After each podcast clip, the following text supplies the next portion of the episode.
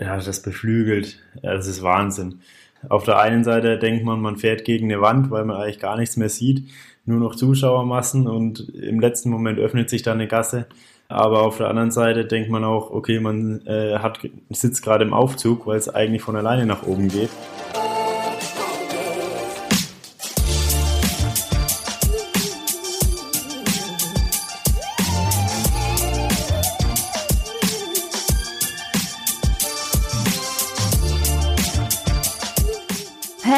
Herzlich willkommen zum Achilles Running Podcast. Ich bin Eileen und jetzt bitte einmal folgende Situation vorstellen. Ihr schwimmt 3,8 Kilometer im Freiwasser, fahrt 180 Kilometer Fahrrad und lauft dann noch die berühmten 42,195 Kilometer. Und das mit einer Durchschnittspace auf dem Marathon von 3 Minuten 50. Krasse Sache. Und genau so lief es am Wochenende bei Andreas Dreiz. Er hat nämlich am vergangenen Wochenende die Challenge Rot gewonnen. Weltweit eine der wichtigsten Triathlon-Veranstaltungen. Für ihn ist damit ein Traum wahr geworden. Mein Kollege Frank redet mit Andreas Dreiz über seine Gefühle am wohl schönsten Berganstieg im Triathlon, warum ein Pokerface wichtig ist und welche Beziehung er zu seinen Triathlon-Kollegen Frodo, Kienle und Lange hat. Und, das wollten wir natürlich auch wissen, wie er sich selber bei der Ironman-Weltmeisterschaft auf Hawaii sieht. Viel Spaß mit Andreas Dreiz und Frank. Ja, Andreas, vielen, vielen Dank, dass du dich spontan bereit erklärt hast, hier mitzumachen. Jetzt bist du ja, ja, Challenge Rot-Sieger seit ein paar Tagen. Hast du es denn schon so realisiert? Ja, erstmal vielen Dank, dass ich ja jetzt auch hier sein darf und für das, für das Gespräch. Ich glaube, so ganz ist es auch noch nicht angekommen. Also nach dem Zieleinlauf, da prasselt erstmal so alles aufeinander ein und äh, man weiß eigentlich gar nicht mehr genau, was man gerade macht oder was man auch äh, in den Interviews dann erzählt. Das ist so ein Fluss, das ist äh, aber auch alles dann ganz ehrlich. Also das kommt einfach aus einem raus und dann stehen ja doch noch einige Verpflichtungen immer an. Und jetzt sind wir seit gestern wieder zu Hause und jetzt fängt es so langsam an, bei mir anzukommen. Aber ich glaube, das wird noch eine ganze Weile dauern, bis ich das äh, vollständig verarbeitet habe. ja, ich habe immer das Gefühl, also ich habe es ja selber in dem Sinne noch nicht erlebt, aber dass man sich immer so vorstellt, was passieren könnte, wenn man das dann wirklich gewinnt und so.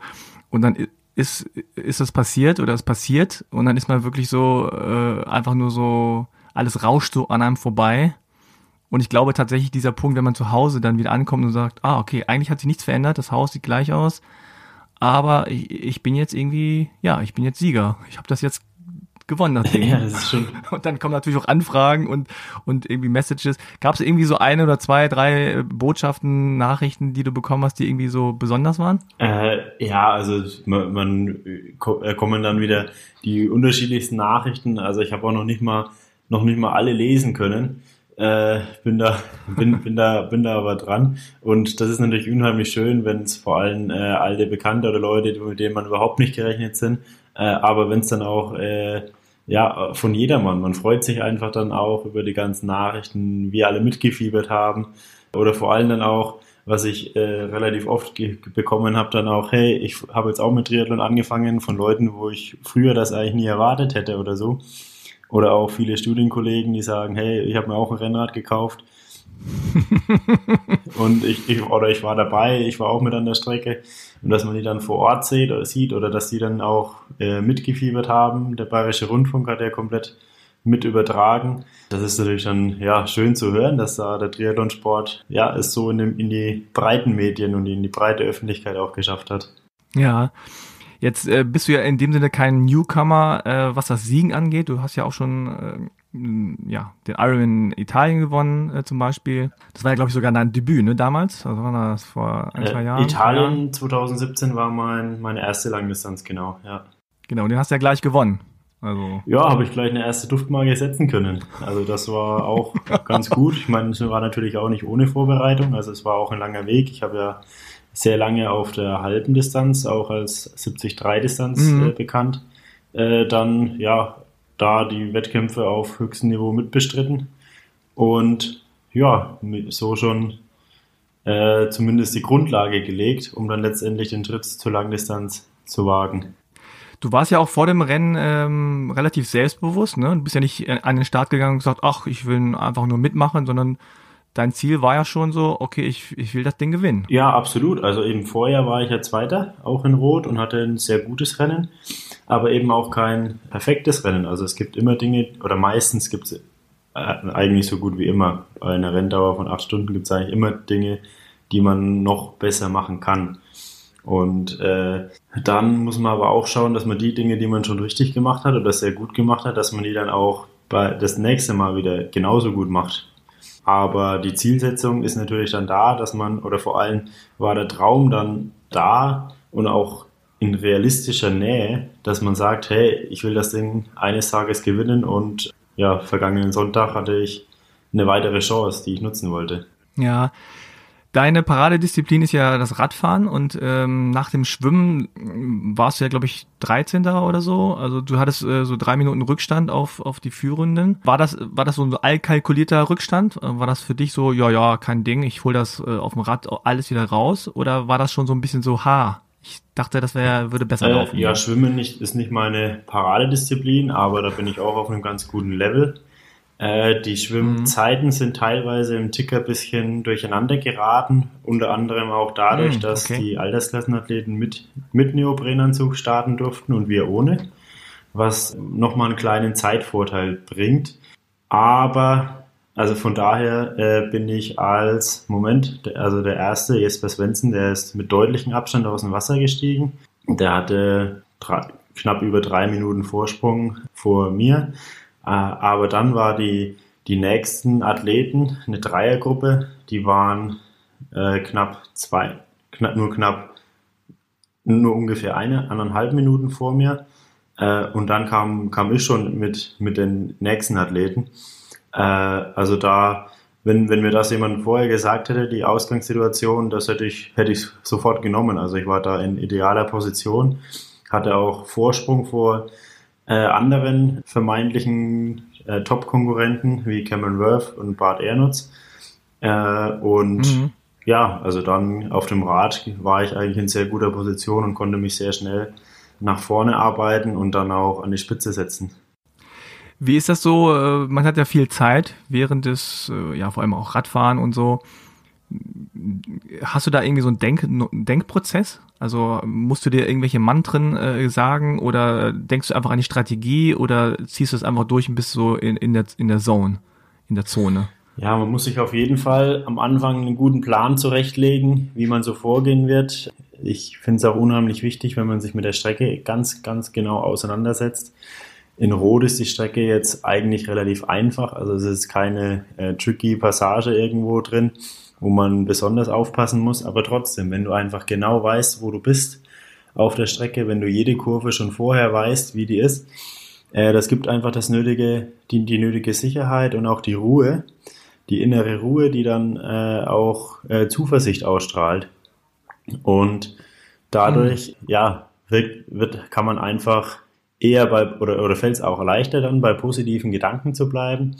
Ähm, der Kopf schweift immer mal irgendwo ab und wenn man anfängt an irgendwas Negatives zu denken, äh, ist das Beste, wenn man da irgendwie wieder rauskommt, sich äh, kleine Zwischenziele setzt oder kurzfristig motiviert und am besten ja positiv bleibt und ja bei seinem, bei seinem Plan auch, auch bleibt. Und dann gibt es ja auch viele Betreuer an der Strecke oder auch Zuschauer und Fans, die dann einen richtig nach vorne pushen, mit einen mit Zeiten versorgen. Und wenn man dann merkt, okay, hey, es läuft gut, dann beflügelt das natürlich auch nochmal. Du, du stammst ja aus äh, Oberfranken, also kennst die Strecke wahrscheinlich auch schon von früher äh, als Zuschauer vielleicht mal oder so. Hat dir das geholfen? Also dass das quasi so eine Art Heimrennen war? Für ja, dich? absolut. Also ich war, bin, war, war ja schon zu meinen Anfängen dann als Zuschauer vor Ort, habe da großartige Sieger gesehen, Weltrekorde und auch viel Leiden. Habe dann aber auch die Leidenschaft, die da dahinter steckt, äh, gesehen und dann die ganzen Hotspots, die Zuschauerneste, wie da jeder nach vorne gepusht wird, das ist einfach einzigartig, auch in Rot. Und die Jahre drauf war ich, da habe ich mir dann öfter auch Orte gesucht, wo ich wirklich äh, alleine, wo, wo eher weniger Zuschauer sind, wo ich dann alleine die Athleten sehe, wo ich ihnen in die Augen schauen kann, wo man das Leiden, die Anstrengung sieht, die Körpersprache, die da auch vermittelt wird. Und das, das sind einfach Eindrücke, die sind, sind unbeschreiblich. Und, und jetzt war es dann wieder so weit, dass ich auf, auf der anderen Seite das auch wieder erleben durfte. Ja, es ist einfach fantastisch, wenn, dass wir so ein, so ein Event direkt äh, vor der Haustür quasi haben. Und das habe ich auch natürlich genutzt, war zwei Wochen davor, war ich eine längere Zeit wieder dort und habe auf der Strecke nochmal die unmittelbare Vorbereitung gemacht. Allerdings auch kurz bevor dann die ganzen Athleten anreisen, um sich nochmal mit der Strecke vertraut zu machen, konnte ich das bisschen vorziehen und hatte da noch äh, die Strecke mehr oder weniger für mich alleine, äh, bevor dann ja der Verkehr doch zunehmend äh, zunahm. Ah, okay, das ist so der Moment. Beim Fußball wäre das also vorher nochmal allein ins Stadion gehen. Ne? Das ist so der Moment, wenn man nochmal so einmal bevor die, der ganze Sturm anrückt, noch einmal diese Ruhe genießt. So ungefähr, ja. Checkt. Also da habe ich jetzt den Vergleich nicht, aber das könnte Huckel. sein. ja. Äh, es gibt ja bei diesem Rennen äh, diesen, den, diesen, diesen Anstieg, diesen Solara Berg, äh, der sehr äh, bekannt ist und, und berühmt ist auch dafür, dass er einfach da sehr, sehr eng ist. Ne? Also äh, die Leute stehen da direkt am, äh, an der Straße und bilden so eine Gasse und man fährt dann so da durch. Und ich glaube, du bist ja auch als erster durchgefahren, oder? Ja, also das war ein Riesen-Highlight. Das war auch so ein, habe ich mir dann während der Strecke auch als Ziel gesetzt. Äh, Solara Berg als erstes, also den Führenden einholen bis dahin auf jeden Fall. Äh, und das okay. ist so, ja, das beflügelt. Das ist Wahnsinn. Also das ist, auf der einen Seite denkt man, man fährt gegen eine Wand, weil man eigentlich gar nichts mehr sieht, nur noch Zuschauermassen und im letzten Moment öffnet sich dann eine Gasse. Äh, aber auf der anderen Seite denkt man auch, okay, man äh, hat, sitzt gerade im Aufzug, weil es eigentlich von alleine nach oben geht. Äh, das ist dann immer so die, die, der Balanceakt, dass man da wirklich auch konzentriert bleibt und vor allem in der Anfangsphase äh, oder dann eben auch in den Stimmungsnestern, dass man da eher ein bisschen rausnimmt oder noch oder sich richtig bremst teilweise, äh, weil wenn man da normal weiterfahren würde, also gefühlt, dann würde man so eine Spitze setzen, dass man danach das Laktat richtig böse zu spüren bekommen würde. Äh, und so muss man. Okay, weil das Adrenalin so pumpt. Ja, ne? das ist Wahnsinn. Und man sich dann zu sehr ja. pusht. Ah, krass. Und hast du denn, äh, wenn du da hochfährst, hast du das Gefühl, so nach dem Motto, oh, jetzt geht doch mal zur Seite? Ja, oder ist das wirklich so ein geil, ich fahre da jetzt durch und ich, äh, ich vertraue auch den Leuten, dass sie zur Seite springen, wenn es nötig ist? Ja, also man muss, die meisten sind ja doch eigentlich ganz äh, oder Hardcore Triathlon-Fans. Die viele oder die meisten machen auch den Sport oder Ausdauersport oder sind jahrelang da dabei und die ja wissen natürlich auch, wann der Athlet kommt äh, und glücklicherweise ist da eigentlich so gut wie nie was passiert, aber ja, man weiß da nie irgendwie so öffnet sich ein Weg oder nicht, äh, aber ja, das ist, ist das macht das macht das Rennen auch aus und das ist äh, wie wenn man selber dann die die Zuschauermassen teilen würde. Ja, okay. Und ähm, gehst du da mit? Hast du dann irgendwie so zurückgejubelt oder hast das quasi ignoriert und bist einfach nur konzentriert weitergefahren? Äh, also ich glaube, ich hatte ein ganz dickes Lächeln auf jeden Fall auf dem Gesicht. Äh, und ja. das ist auch, da, da geht einem richtig das Herz auf und äh, also das sind wirklich Momente, die, ja, das sollte jeder, sollte jeder mal erlebt haben. Äh, kann ja auch äh, jeder, jeder, jeder mitmachen. Gut, es ist natürlich eine Langdistanz, dafür muss man schon ordentlich trainieren. Äh, aber vielleicht auch als Staffelradfahrer äh, gibt es die Möglichkeit, da einmal, einmal mitzumachen. Und das ist ja nicht nur bei uns Profiathleten dann so. Da wird ja jeder wird ja so nach oben gepusht und angefeuert und wirklich bis, bis nach oben getragen. Ja. Ja, also Challenge Rot ist schon äh, eine ganz äh, besondere Veranstaltung, muss man schon sagen, auch so von der Region geprägt. Das ist jetzt nicht nur so ein kommerzielles Ding, wo man sagt, ja, ja, da hat irgendwer gesagt, komm, wir machen das da an der Stelle, sondern das ist wirklich so die ganze Region lebt das dann ne? und kennt das auch schon. Und das ist so eine gewisse Tradition. Ähm, das ist schon was Besonderes. Ja, das ist natürlich auch alles gewachsen und da steht, stehen die Bürgermeister, die Gemeinden, da steht, stehen alle komplett voll dahinter. Äh, es wird mit angepackt, die Helfer, dann gibt's un, unzählige Gastfamilien, die dann äh, Athleten auch aufnehmen, weil es auch nicht ausreichend Hotelbetten in der Region gibt. Da gibt's Leute, die die Stimmungsnester organisieren, äh, die ja da einfach eine große Party auch mitmachen oder manche stellen sich dann da den ganzen Tag an die Strecke auch und feuern die Athleten an. Also da ist schon was, was Einzigartiges in Rot entstanden und auch ja. über die Jahre so immer weiter gewachsen. Und dann bist du ähm, vom Rad dann runter und äh, dann auf die Laufstrecke und dann bist du ja irgendwie mal locker so in dem äh, 330er Schnitt äh, irgendwie losgelaufen. Was ja für die meisten Läufer, auch für ambitionierte, gute Läufer echt schon ein Tempo ist, wo man sagt so, äh, ist das ein Tippfehler? Aber ähm, wann kam denn bei dir so der Moment, wo du sagtest so, okay, das habe ich im Sack? Das ist so mein, das ist mein Rennen. Ja, also es ist Langdistanz, also von daher kommt das immer relativ spät. Ist, man muss wirklich so schauen, dass man Stück für Stück bis hier näher kommt und ich hatte gerade in dem Rennen jetzt so viele Höhen und Tiefen auch erlebt, dass das von außen und von innen komplett unterschiedlich ausschaut. Ich habe dann immer versucht, mein Pokerface noch aufzusetzen, dass es äh, noch gut ausschaut, bisschen Stärke zu zeigen. äh, aber innen drin schaut das komplett anders aus. Ähm, und ja, die ersten Meter, gut, die gingen noch ganz gut. Da muss man sich auch eher bremsen. Also bin ich die ersten zehn auch eher mit einer leichten Bremse angezogen, allerdings trotzdem so um die 350 Pace. Schön mit Bremse. Eine, 350, eine, okay. eine 330 war, war, war, war nicht drin. Da gab es noch ein bisschen, äh, ja, das war mit den Zeitmatten teilweise äh, nicht, nicht genau genug mit der Messung. Also das war relativ ja, konstant, glaube ich, bei die 3, ah. 350. Und danach habe ich ein bisschen verloren. Äh, wir hatten dann äh, später auch plötzlich, kommt plötzlich aus dem Nichts Gegenwind am Kanal noch. Hm, schön. Da, da war ich froh, dass ich äh, ja, schon relativ nah am nächsten Wendepunkt war. Äh, das waren ungefähr drei Kilometer noch zum, zum nördlichen Wendepunkt dann, also circa Kilometer 15 bis 18. Aber ja, das äh, hat ordentlich Körner auch gekostet. Ich habe gesehen, die äh, Geschwindigkeit wird langsamer äh, und dann fängt das Gedankenspiel natürlich schon an und die anderen sitzen einem im Nacken und dann geht's los und man denkt, okay, jetzt kommen die Läufer gleich äh, und holen einen. Andreas Böcherer, der ist ja dann irgendwann auch in die Büsche verschwunden und hat also auch ein bisschen was verloren. Hast du das wie mitgekriegt? Ähm, ja, so halb. Also wir sind ja zusammen losgelaufen und mhm. ähm, ja, da hatte ich mich auch sehr gut gefühlt.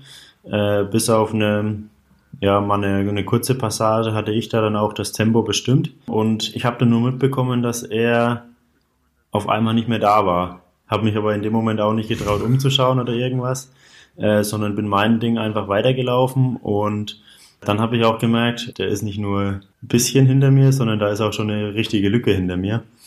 Und am ersten Wendepunkt, der erste Wendepunkt an der Schleuse in Heimpfarre, ist ja nach acht Kilometer, da konnte ich dann die mhm. Zeiten auch nochmal selber sehen, habe ihn auch gesehen. Und ja, da hat das Rennen schon ordentlich seine Spuren hinterlassen. Hat er denn hinterher nochmal was dazu gesagt? Äh, wir haben uns noch nicht kom komplett äh, detailliert über alles unterhalten. Äh, ja, da braucht er selber auch erstmal Zeit zum Analysieren, weil er eben ja selber sich sehr fit gefühlt hat und wenn wenn dann eben sowas ist, das Rennen läuft eigentlich richtig gut mhm. und dann aber kommt es irgendwie plötzlich anders, dann braucht man auch erstmal ein bisschen Abstand und muss erstmal schauen, okay, äh, was habe ich jetzt falsch gemacht? Und ja, ich, wir haben, ich habe ihn aber dann trotzdem am Montag noch gesehen. Er hat mir auch gratuliert noch. Da gab es einen kurzen Austausch. Und später im Rennen hat er, da, hat er mir ja auch noch äh, gratuliert, blieb kurz stehen, hat seinen, ja, seinen Hut bzw. seine Mütze gezogen und ja, nochmal große Anerkennung da auch gezeigt. Ja, schön. Wie war so der Zieleinlauf? Also äh, kannst du dich da überhaupt noch daran erinnern? Also oder bist du einfach nur happy da so durchgerauscht? Ja, ich war diesmal wirklich energetisch äh, komplett am Limit und da wird die Erinnerung schon schon ziemlich dünn. Äh, ich habe mich auch nicht getraut. Äh, ich weiß noch, letztes Jahr habe ich das richtig, da tat zwar jeder Schritt auch weh. Da war ich äh, von den Beinen her, die Beine haben mehr geschmerzt, aber vom Kopf her war ich, glaube ich, noch mehr, mehr da. Da habe ich dann alles mitgenommen, alles genossen, habe alle abgeklatscht. Dieses Jahr hatte ich tatsächlich auch noch äh, gezweifelt, ob ich tatsächlich ins Ziel komme, weil jeder Schritt so nochmal noch mal schwierig war und ich einfach komplett am Limit war. Und ich glaube, man hat es im Ziel dann auch gesehen, dass da auch wirklich nicht mehr viel ging. Äh, da habe ich dann nur meine, ja, meine engsten Freunde und Betreuer, die dann, die ich im Zielkanal oder die ich auf der Finishline, die ja, naja, bestimmt einen ganzen Kilometer oder noch länger lang ist, gesehen habe, äh, abgeklatscht. Äh, und dann wollte ich aber, wollte ich aber ins Ziel laufen, weil äh, wenn ich, wenn man, wenn man da noch irgendwelche ja. Dummheiten macht, dann plötzlich stehen bleibt, aus dem Rhythmus kommt, da kann alles ja. passieren. Oh, vor allem, wenn man die Bilder vom Ironman Frankfurt äh, eine Woche zuvor noch im Kopf hat, wo die führende mhm. Frau Sarah True dann ja 900 Meter vor Ziel mit großer Führung ja komplett kollabiert ist und nicht mehr nicht mehr weitermachen konnte und in Sanitätszelt musste. Da ist es halt wirklich erst vorbei, wenn wenn man die Ziellinie überschritten hat. Ja, hast du denn da sehr mitgelitten äh, bei den Konkurrenten und Konkurrentinnen oder Konkurrenten sind da nicht, aber ähm, bei den anderen bei Ironman Frankfurt, also bei der Hitze, also hast du gedacht, oh, okay, cool, dass ich nicht dabei bin? Ja, na cool, dass ich nicht dabei bin, das denkt man eigentlich wenig. Man denkt eher, hey, cool, da sind die Jungs da, die geben gerade Gas, äh, da wäre ich auch gerne dabei. Äh, aber gerade mhm. bei Langdistanz, da hast du eben nicht so viele Möglichkeiten im Jahr wirklich äh, mit entsprechender Vorbereitung ein Rennen auf absoluten höchsten Niveau ab, äh, abzuliefern. Und äh, da muss man sich eben dann entscheiden, wo man ist. Und ja, die Hitze, da ist natürlich das Leiden noch mal größer. Ja, jetzt waren äh, die größten Namen im, im Triathlon, im deutschen Triathlon äh, jetzt äh, nicht dabei beim Challenge Rot, also äh, Patrick Lange, Frodeno, Kienle, aber die wirst du ja dann auch alle wieder treffen in Hawaii. Wie ist da eigentlich der Kontakt zu den dreien? Ich sag mal ein bisschen so da oben, ja, das sind ja zumindest die, die so in den letzten Jahren sehr, sehr erfolgreich waren. Patrick Lange hat er ja auch äh, aufgeholt. Um, wie ist da der Kontakt zu denen? Sind die in so einer anderen Sphäre oder hat man einfach einen guten freundschaftlichen Kontakt? Ja, also das ist ganz unterschiedlich. Also auf jeden Fall äh, ist es ein sehr respektvoller Umgang mit allen Athleten. Ähm, und man sieht sich ja doch öfters mal und da ist einfach auch die Anerkennung immer da ein sehr fairer Umgang. Jan Frodeno ist ja überwiegend in Spanien, beziehungsweise zuvor war mehr in Australien, ist ja relativ wenig in Deutschland, also nicht ganz so greifbar. Auch mit den Wettkämpfen her haben wir da nicht die allergrößte Überschneidung, dass wir uns da so oft äh, über die Wege laufen. Da ist es mit, mit Sebastian, den sehe ich schon, schon deutlich öfter bei Wettkämpfen und mhm. ja, auch im Vorfeld. Also da geht es auch mal teilweise um, geht es auch viel um private Sachen. Oft mal, man tauscht sich da aus, äh, dann, ja, dann hilft, unterstützt man sich vielleicht auch gegenseitig, dann nimmt der eine mal den anderen mit irgendwo hin oder, oder so. Das ist einfach, ja, man, klar, wenn es dann zum Rennen kommt, dann ist man gegeneinander, aber sonst äh, kann man sich da auch hier und da mal unterstützen und das eine oder andere zusammen machen. Und ja, die engste Beziehung habe ich auf jeden Fall zu, zu Patrick dann äh, der auch mein, mein Teamkollege ist im Team Erdinger Alkoholfrei, äh, aber auch vorher schon äh, ja, ein freundschaftliches Verhältnis da war, wo wir viel zusammen trainiert haben und, uns auch bei, bei Wettkämpfen dann öfters mal sehen. Na gut, öfters, öfters ist auch übertrieben, äh, aber das ein oder andere Mal. äh, beziehungsweise war ja. ich, war ich äh, im Vorjahr, also 2017, beziehungsweise im Vor Vorjahr, also das erste Mal, als er auf Hawaii gewonnen hat, mhm. äh, war ich eben auch schon vor Ort, hatte da viel mit ihm und seinem Betreuerteam zu tun und hatte da schon mal das erste äh, Hawaii-Feeling äh, aufgenommen. Also da war ich ja, war ich da, um das alles anzuschauen, bevor ich dann das erste Mal äh, an den Start gehe. Wie war so der erste Start Hawaii? War das so besonders, wie man sich das immer vorstellt? Ja, es gibt natürlich viele Mythen und Geschichten, die darum sind, aber es ist schon was ganz Besonderes, wenn die ganze Triathlon-Welt äh, dann Big Island auf Hawaii an den Ali Drive kommt, da jeder dann nochmal im Vorfeld fast äh, so sich zeigen will und beweisen will auf der Strecke. Und ja, es ist einfach eine, äh, ja, ist schon ein bisschen verrückt, das, das auf jeden Fall. Aber ja, das macht's auch, macht's auch aus und dann natürlich auch die Geschichten und die, die Dramen, die dort ab, abgelaufen sind und dass bei dem Rennen wirklich die weltbesten Athleten auf der Langdistanz äh, aufeinandertreffen. Wie, wie ist dein Ziel dieses Jahr? Also letztes Jahr war es, äh, glaube ich, Platz 13, mhm. wenn ich so richtig, richtig gelesen habe. Und das ist ja auch schon eine ordentliche äh, Platzierung. Dieses Jahr wird sie wahrscheinlich, so wie es die meisten Sportler wollen, noch besser sein. Was ist so dein Ziel? Hast du dir irgendein ganz konkretes Ziel gesetzt? Ja, also der Blick geht natürlich immer nach vorne, das ist klar. Äh, und letztes Jahr hatte ich eigentlich schon ein gutes Rennen, Aber ich würde auch sagen, äh, dass, dass die Bedingungen äh, mir nicht unbedingt in die Karten gespielt haben. Es gab äh, überraschend wenig Wind, also es waren wirklich Rekordbedingungen und das kommt dann eher den Läufern zugute und ich könnte, ich hätte meine Stärke eher beim Radfahren. Das heißt, äh, da konnte ich meine Stärke weniger ausspielen, weil die anderen im erlaubten Rahmen mit 10 Meter Windschattenbox äh, bei wenig Wind doch mehr Körner sparen konnten als bei als in den Vorjahren oder als bei normalen Bedingungen. Von daher bin ich ganz positiv und optimistisch, dass ich da auch ja noch mal ein bisschen weiter nach vorne kommen kann und auch natürlich meine Laufleistung verbessern kann. Also da mhm. musste ich auf jeden Fall Lehrgeld bezahlen, muss mit der Hitze noch äh, besser, noch, noch besser kühlen, äh, weil das einfach extreme Bedingungen sind.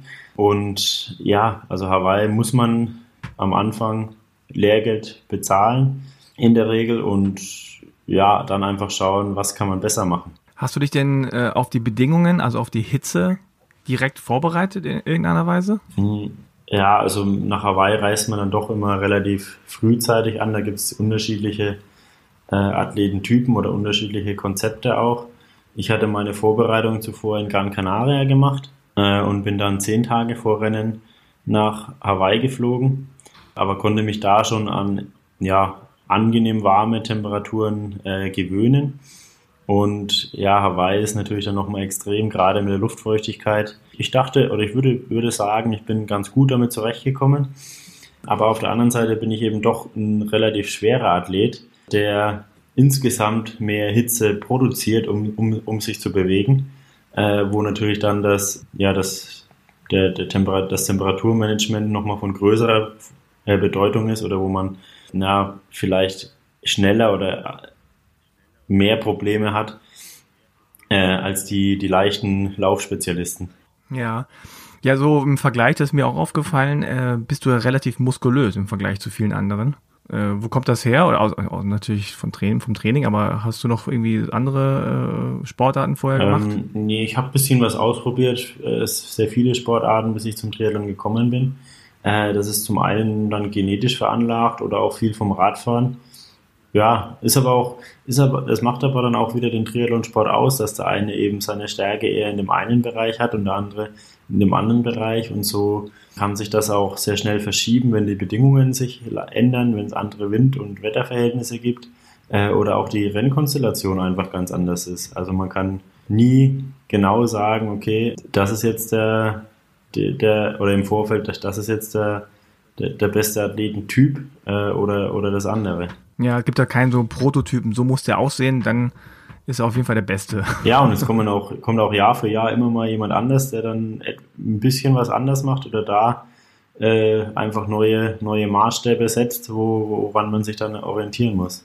Ja. Wie hat es denn eigentlich bei dir angefangen mit Triathlon? Also irgendwann muss ja der Punkt gekommen sein, wo du sagtest, so, jetzt probiere ich das mal aus. Wann kam der und warum? Ich habe in der, in der Schule, zu Schulzeiten, habe ich schon immer gemerkt, äh, okay, äh, ich habe eigentlich ganz gute Ausdauer. Also wir haben viel in den, wir haben vor der, vor der Schule und in den Pausen immer äh, auf, dem, auf dem Schulhof dann äh, Fußball gespielt. Oder auch im Schulsport habe ich dann gemerkt, okay, ich bin zwar nicht der Talentierteste am Ball, aber am Ende äh, bin ich der, der noch laufen kann und dann eben zur richtigen Zeit am richtigen Ort und konnte dann so meine, meine Stärke ausspielen. Und über Schulwettkämpfe, über Mittelstrecke, also über 1000 Meter, war ich dann auch ja, schon ganz, ganz gut dabei bei, bei Wettkämpfen äh, und bin dann, habe dann mit dem Laufsport erst an, an, angefangen. Da waren wir eine gute, gute Truppe bei der Turnerschaft in Lichtenfels. Und ja, aber eigentlich war so die Liebe, dann habe ich dann schnell die Liebe so zum Radsport entdeckt. Hatte ein altes Rennrad von meinem, von meinem Vater bekommen bin die ersten mhm. Touren gefahren und ja, habe mir dann mit, ich glaube mit, Moment, das waren wahrscheinlich, da war ich wahrscheinlich 17 Jahre alt, habe ich mir dann mein erstes eigenes Rennrad gekauft. Und wann kam so der, der, der letzte äh, Punkt, sozusagen das Schwimmen dazu? Hm, ja, eigentlich wollte ich dann, habe ich dann, wollte ich dann richtig in den Radsport rein. Hab da mit ein paar Jungs auch trainiert, mit Frank und Michi und auch so waren wir eine gute Truppe die einfach ja durch die Gegend gefahren sind und hat uns Spaß gemacht, da die kleinen Anstiege bei uns hochzufahren. Aber für, für einen Rennsport äh, hatte ich ja jetzt nicht so die, nicht ein Team oder wenig Anschluss. Habe mir da am Anfang auch schwer getan, beziehungsweise habe mich ja vielleicht dumm äh, verhalten, wusste auch nicht, wie man genau Rennen fährt. Äh, auf jeden Fall habe ich da viel ja, Kraft und Leistung investiert, äh, die aber irgendwo verpufft ist. Beziehungsweise ist das auch komplett was anderes, wenn man dann im Feld fährt. Äh, man muss auch wissen, wann ist das schnell und äh, wie fährt man äh, um die Kurven, wo muss man aufpassen. Ähm, und dann, ja, wenn man immer hinten fährt, dann ist natürlich so ein Ziehharmonika-Effekt auch da.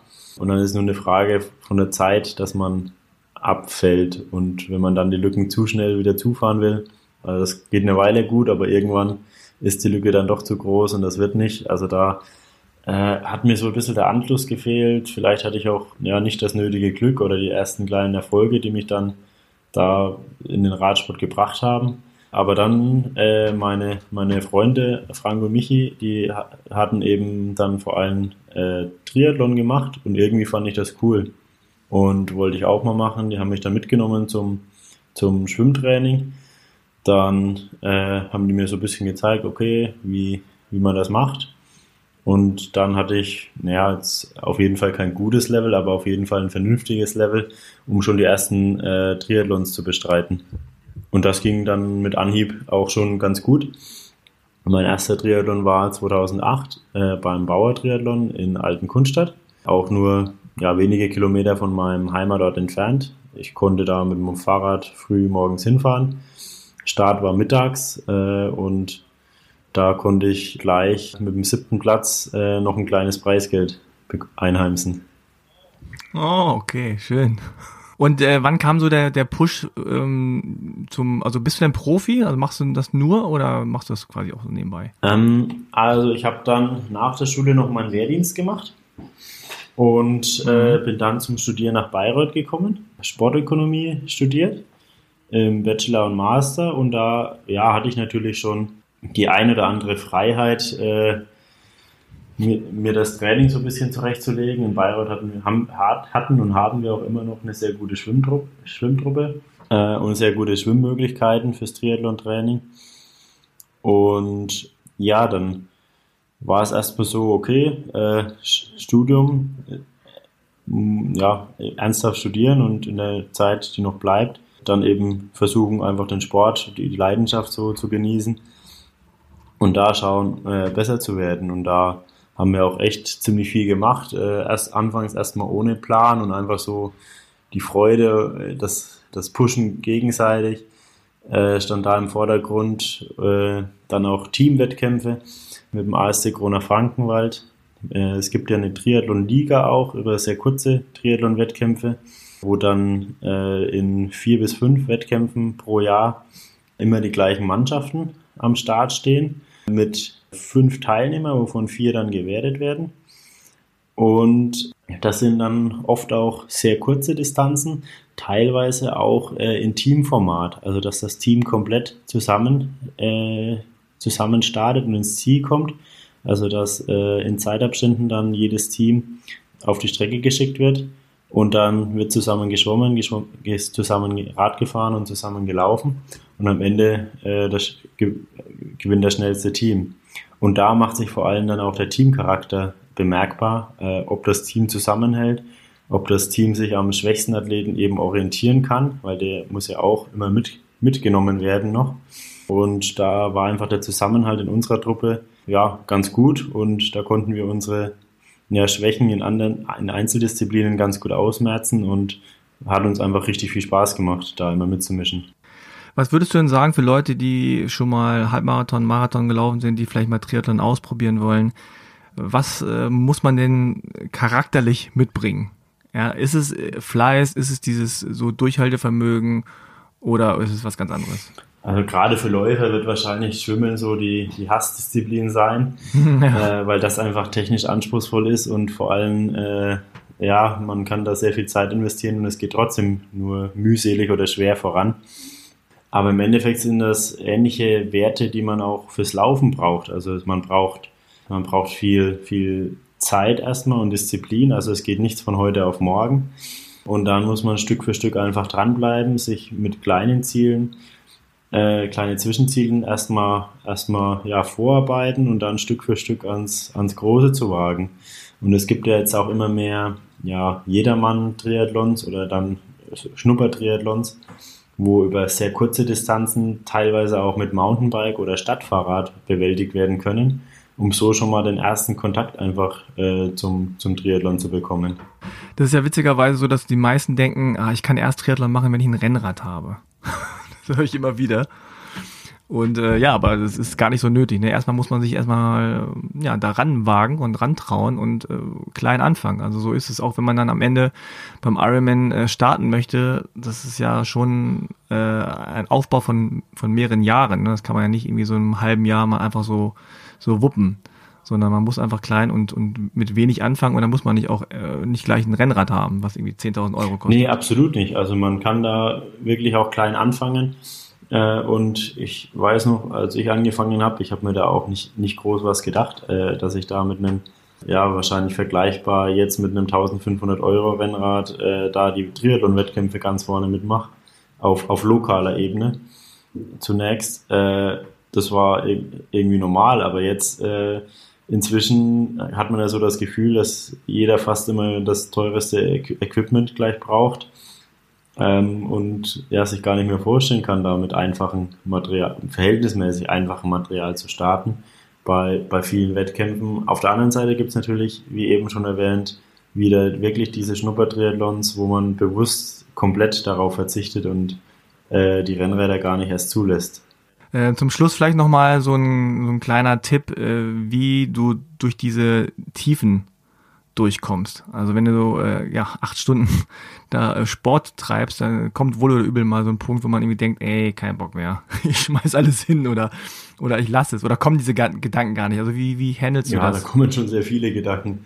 Äh, also man fragt sich dann schon, okay, was macht man? Oder dann äh, überlegt man sich vielleicht, äh, hm, was kann, könnte ich mir jetzt vielleicht einfallen lassen, um da irgendwie rauszukommen oder gibt es irgendwo, kann ich mir da ein Loch graben? Äh, aber nee, das, ist, das sind alles falsche Gedanken und da äh, muss man schauen, dass man da mental einfach stark bleibt, äh, versuchen Stärke nach außen auch zu zeigen, auch wenn sie nicht da ist. Ähm, und mir hilft es da unheimlich, wenn ich mir so kleine Zwischenziele setze.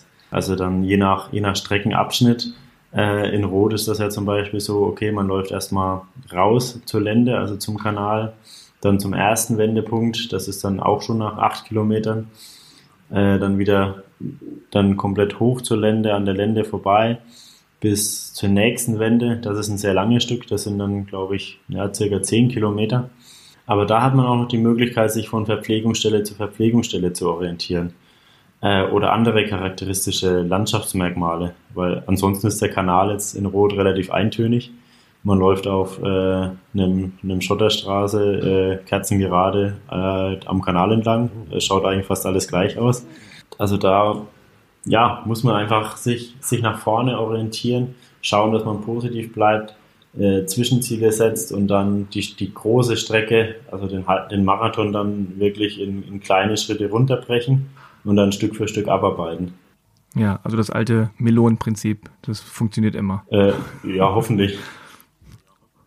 ja, also die Melone quasi dann in kleine Teile zu zerschneiden und äh, dann nach und nach abzufuttern, sag ich mal. Ja.